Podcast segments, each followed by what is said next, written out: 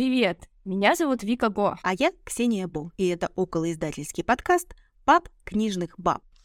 Пап книжных баб. Давай уже, Виктория, перейдем к нейроаудиокнигам, потому что это тоже чертовски интересно. С нейроаудио мы знакомы хуже всего, потому что мы, в принципе, не любим аудиокниги, их не слушаем. Видимо, на слух плохо воспринимаем информацию. Да мы ее, в принципе, плохо воспринимаем. И разговор с Алисой этому яркое подтверждение. Ну да, на самом Почему-то мы решили, что люди должны на слух наш подкаст воспринимать. И точка. С аудиокнигами мы дело имеем, хоть их и активно не слушаем. Ну вот э, нам присылают, например, готовые аудиокниги для того, чтобы мы их послушали и приняли решение, какое качество у этой записи. Ее можно опубликовать в онлайн-магазинах или нельзя опубликовать. Собственно, у меня, наверное, частая причина контакта с аудиокнигами. И в последнее время я стала получать записи и задаваться вопросом, а это живым диктором озвучен текст или нейросетью. Раньше мне казалось, что я в любой момент могу со стопроцентной уверенностью сказать, да, вот это нейросеть. А сейчас у меня начали появляться сомнения, Виктория, и меня это пугает. Ты знаешь, я тоже была уверена, что смогу различить. Пока не попадала в такие ситуации, но моя подруга, которая работает в другом издательстве, сказала, что они однажды искали исполнителя, чтобы озвучить детскую книгу. Нашли, им отправили запись. Они вроде бы не поняли вначале, что произошло, но сам автор сказал, что ну, что-то не так что-то не то с этой записью. Они начали переслушивать и поняли, что это озвучка нейросетью. То есть вот такой вот жулик оказался чтец, кто сам не хотел озвучивать, а нейросеткой воспользовался. Понятно. Мне кажется, что нейросеткой здорово можно озвучивать какие-нибудь нонфикшн книжки, научные, возможно, какие-то издания, но это все тоже можно отнести к нонфикшн. А вот с художкой и, например, с поэзией, ну, у меня большие вопросы. Хотя та художественная книга, которую я слушала в аудиоформате, фрагмент, она и вызвала у меня вопрос. А это живой диктор или это нейросеть? Вот настолько, видимо, уже эта технология и в аудиопространстве прокачалась. Ты знаешь, я согласна с тем, что художественные книги озвучивать не стоит, потому что там может быть много диалогов, должны быть выразительные диалоги. Нейросеть пока так не может, я думаю. Хотя мы это вот скоро проверим. Но я, как слушатель, не хотела бы, наверное, поэзию и художественные книги слушать озвученные нейросетью. Другой вопрос, что если мне нужно узнать какую-то информацию, да, из там нон-фикшн литературы, и у меня нет времени читать, и мне вот срочно нужно было бы что-то узнать, я бы, думаю, согласилась бы послушать. Я, кстати, прочитала, что сервис Litres тоже использует нейросети, и у них немножко другая схема. Я так понимаю, что это не коммерческая история, не для того, чтобы по запросу озвучивать книги. У них вообще же есть такая функция чтец. Да, но там настройки, сколько я знаю, нельзя выбирать. Нет, у них, получается, есть такая система, точнее, такой проект, когда любой желающий может озвучить книгу. И в книге подгружается вот эта вот запись. Естественно, не у всех книг есть озвучка, Мгм. поэтому Литрес решил, что они будут использовать нейроозвучку для тех книг, у которых еще нет озвучки. Мгм. И как только будет появляться озвучка уже живым диктором, они будут Понятно. убирать. Мгм. Для них это сейчас вот такая история, что можно как можно больше книг озвучить, Мгм. что, как мы понимаем, трудозатраты озвучки человеком, допустим, ту же «Войну и мир», ну сколько нужно часов? Это огромная работа. И если это будет нейросеть озвучивать. То есть их задача, чтобы у каждой книги была аудиоверсия. Слушай, ну тут тоже есть нюансы, потому что, например, если книга представляет собой перевод с иностранного языка, то там нужно нейросетке будет прописать, какие ударения э, проставлять в каких словах. Если книга объемная, ну это еще такой трудоемкий процесс будет для живого человека, чтобы задать параметры для нейросети. Пап книжных баб. Я прочитала статью, где есть примерно такая статистика. Для того, чтобы озвучить более 150 книг, потребовалось всего 10 часов. Это же немного.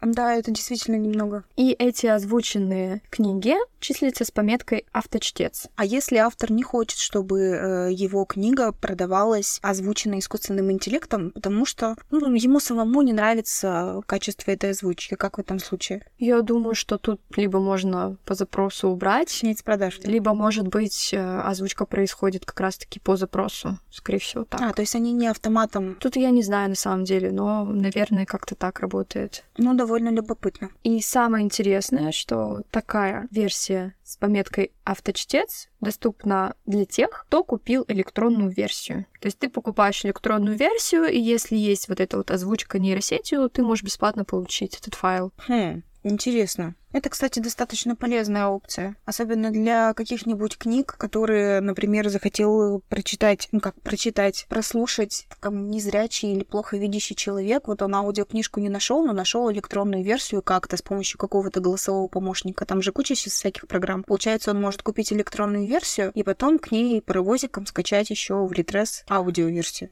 Кстати, вот это вот очень полезная такая социальная функция нейросети, потому что действительно есть категория людей, незрячие, слабовидящие, которые не могут читать, например, с экрана, но есть возможность у них послушать уже записанную нейросетью аудиоверсию.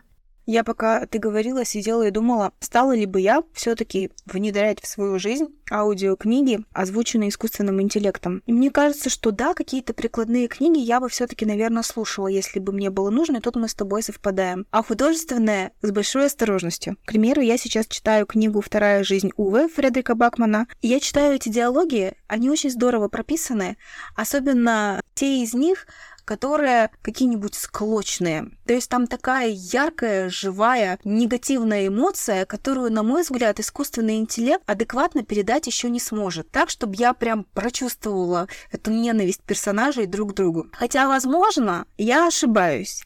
И вот, чтобы проверить мою гипотезу, Виктория кое-что придумала. Расскажи-ка ты, Виктория, что ты придумала. Я придумала небольшой интерактив. Вчера в ночи мне пришлось разобраться с одной из таких программ, которые посоветовали нам уже эксперты, чтобы мы не тестили все возможные программы. Эта программа называется «Речка». У нее очень простой интерфейс. Я буквально за час разобралась. Никакой сложности не возникло. Единственное, что нужно подготовить файл в формате FB2, uh-huh. загрузить, можно настроить ударение, можно выбрать голоса, то есть там несколько женских голосов, несколько мужских. И скорость воспроизведения, наверное. Скорость воспроизведения и доступны две интонации. Uh-huh. Либо раздражение, либо радость. Uh-huh. Я выбрала несколько голосов с разными интонациями. Сейчас я для Ксении включу эти записи и мы послушаем. Да, только я сначала хочу сказать, в чем там соль, потому что будет непонятно немножко, наверное, людям, которые книгу не читали. В общем, главный герой, старик Уве, ему уже там под 60 лет, он очень ворчливый, он все время конфликтует со своими соседями. Как правило, есть какой-то повод весомый. И вот, значит, у него в очередной раз случился конфликт с его соседкой, у которой есть маленькая собачка. Конфликт случился из-за кошки, но это не кошка не Уве, это просто сама по себе что кошка. В общем, я так сумбурно рассказала. Ну вот, знаете, конфликт между Увой и его соседкой. И нам было интересно понять, насколько нейросетка может вообще эмоционально передать этот самый конфликт. Начнем с варианта, который мне максимально понравился. Не дойдя шагов 15 до разбитого почтового ящика, он вдруг замечает перед своим домом бледную немочь. Та чем-то увлечена. Он не сразу понимает, чем. Мотыляя на шатких каблуках, она остервенело замахивается куда-то поверх его дома. Под ногами у нее снует и тявкает недоразумение то самое, что обоссало ему всю плитку. Кто знает, может, это и не собака. Так, валенок с глазками. Бледная немочь орят в сторону дома. Так истошно, что черные очки съезжают на кончик носа. Валенок заливается пуще прежнего, Тетка, видно, в конец спятила, решает его предусмотрительно останавливаясь в нескольких шагах от нее. Тут только до него доходит, к чему вся эта жестикуляция. Тетка кидается камнями. В кошака. Тот забился в дальний угол за сараем. На шкуре пятнышки крови. Вернее, на остатках шкуры. Валенок скалит зубы. Кошак шипит в ответ. «Ах ты еще шипеть на принца!» Ярица бледная немочь. Хватает камень с клумбоу и швыряет в кота. Кошак уворачивается. Камень попадает в оконный отлив. Бледная немочь готовится кинуть новый камень. Лав два прыжка подскакивает к ней. Дышит ей в затылок. «Ну-ка, кинь еще камень в мой дом, сама вверх тормашками полетишь». Ну что, Ксения? Мне нравится, как нейросеть говорит «бледная немочь». А мне пришлось, между прочим, ударение поставить. Да?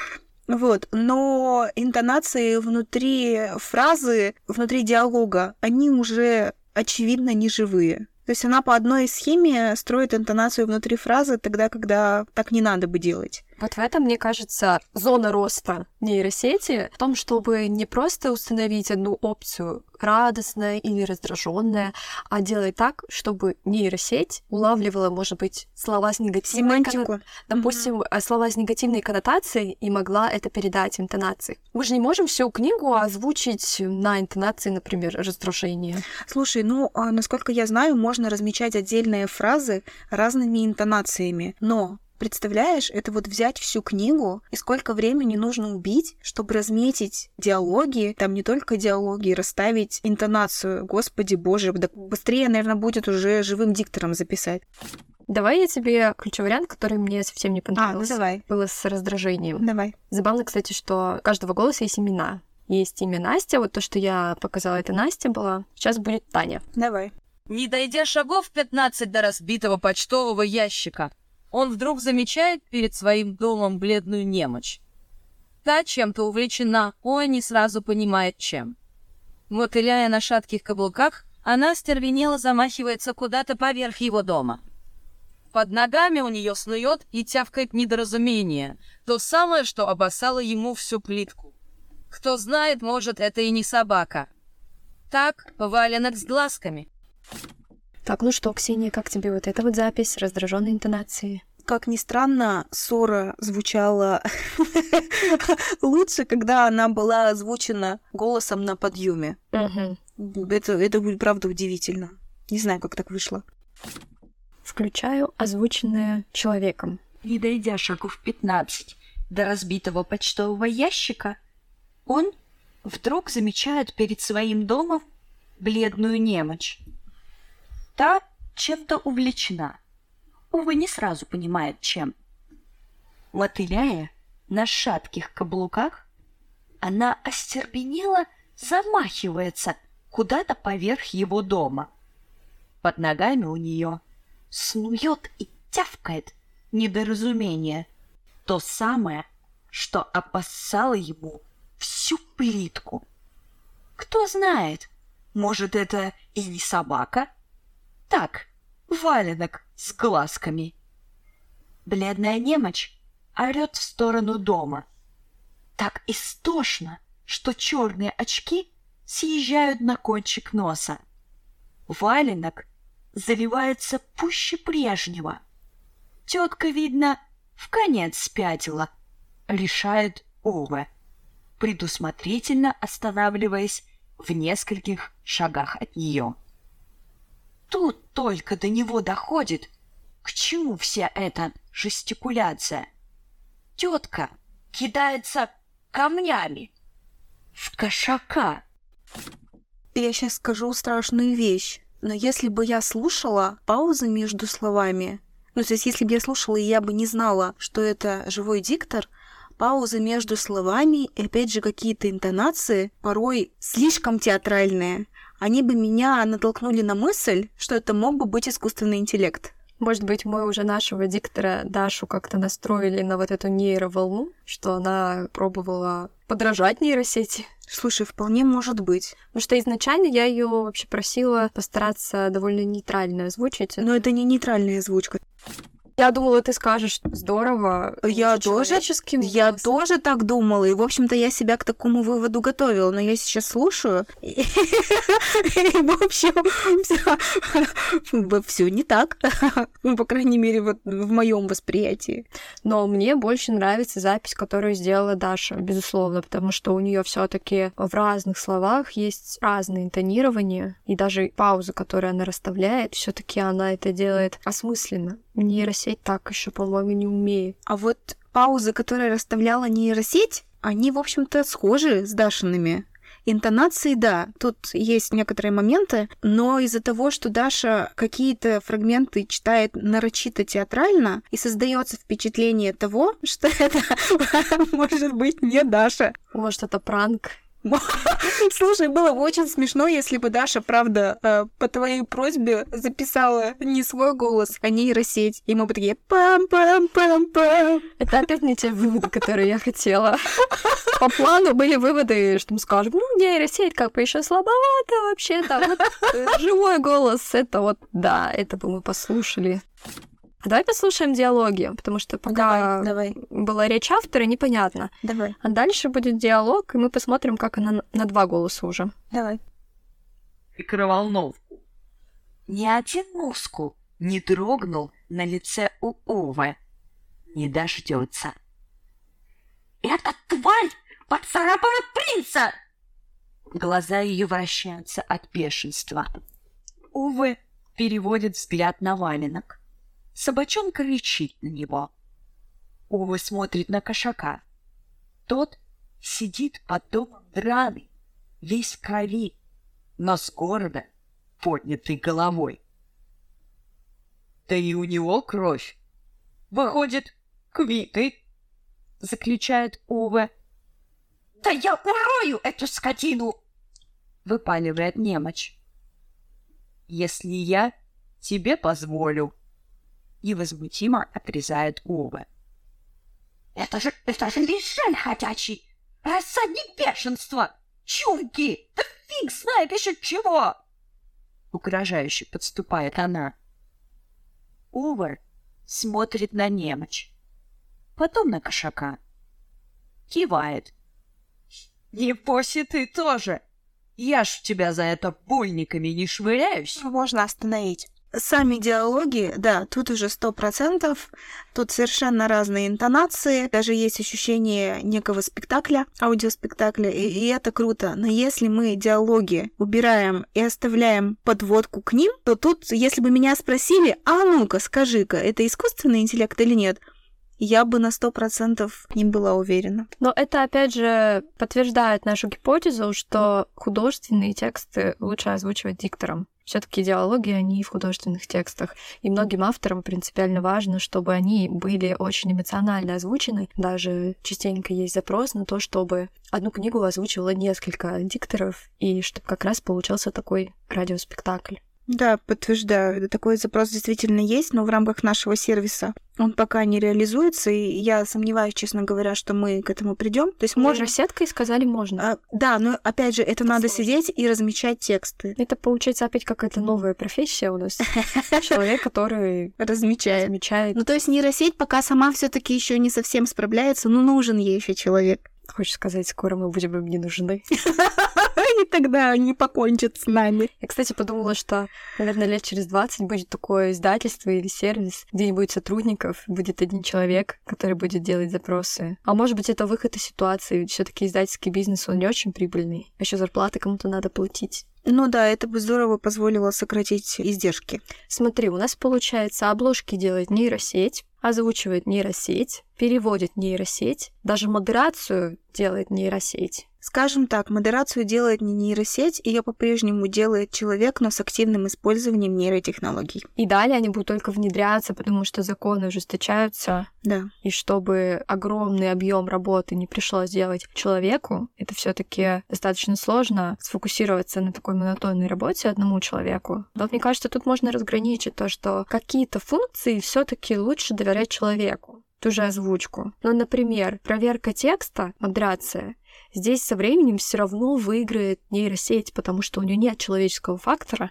она не отвлекается, она не заболеет, она не пропустит какое-то слово. То есть вот как ей скажешь, как сделаешь запрос, так она и будет. Но, насколько я знаю, в отделе модерации очень часто случаются спорные кейсы, по которым они еще и с юристами советуются. И вот тут, опять же, ну как без человека, нейросеть может, например, подсветить, грубо говоря, какой-то спорный текст, но дальше принимать решение будет человек. Может быть, конечно, когда-то это будет не так, но пока я себе представляю это вот таким образом, что нейросеть в содружестве, в партнерстве с человеком будет работать работу издательскую, и не только издательскую. Будем надеяться, что все-таки нейросеть не победит нас, и мы будем нужны этому миру.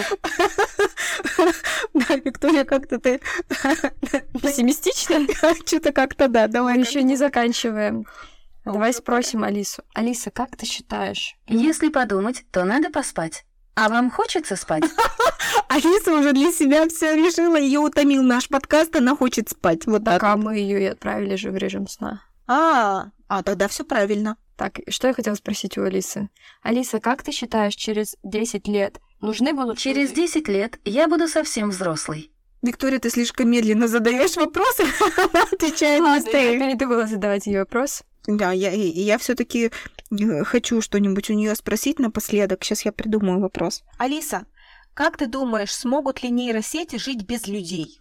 Лучше об этом не думать. Ответ типичной девушки, да? Как бы додумай сам. Но мы это уже Это додумали. был сарказм?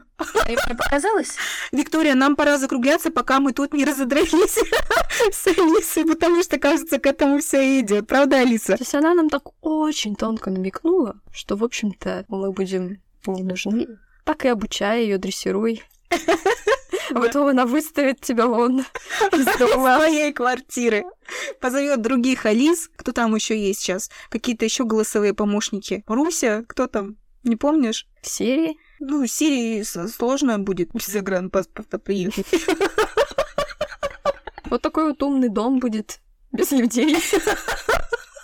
В общем, какое-то грустное у нас получается завершение подкаста. Так, надо взбодриться. Надо взбодриться, да. А давай мы попросим Алису что-нибудь там исполнить. Алиса, спой, пожалуйста, частушку. Вот что я нашла среди плейлистов других пользователей. Включаю частушки. Звездочка улетит, вся любовь пропала. Алиса, стоп.